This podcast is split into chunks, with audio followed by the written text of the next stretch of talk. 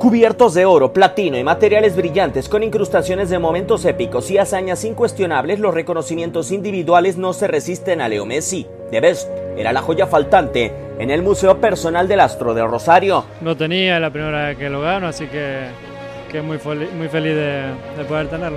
Diez años atrás, en 2009, llegaron los primeros galardones. Después de conquistar la Champions League ante Manchester United, el argentino recibió por primera ocasión el Balón de Oro y el mejor jugador de la FIFA.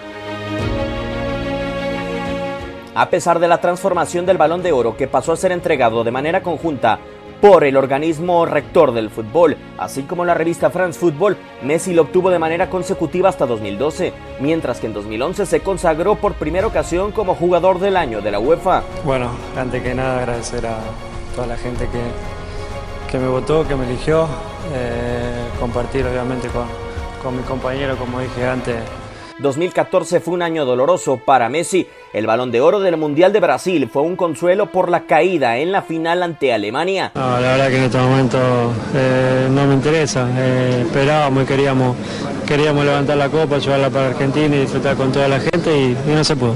Un año después, en 2015, ganó su último balón de oro, el quinto que lo encumbró entre las páginas donde otras leyendas han escrito mitos, y ahora la FIFA le ha entregado la última pieza faltante en su museo personal, the best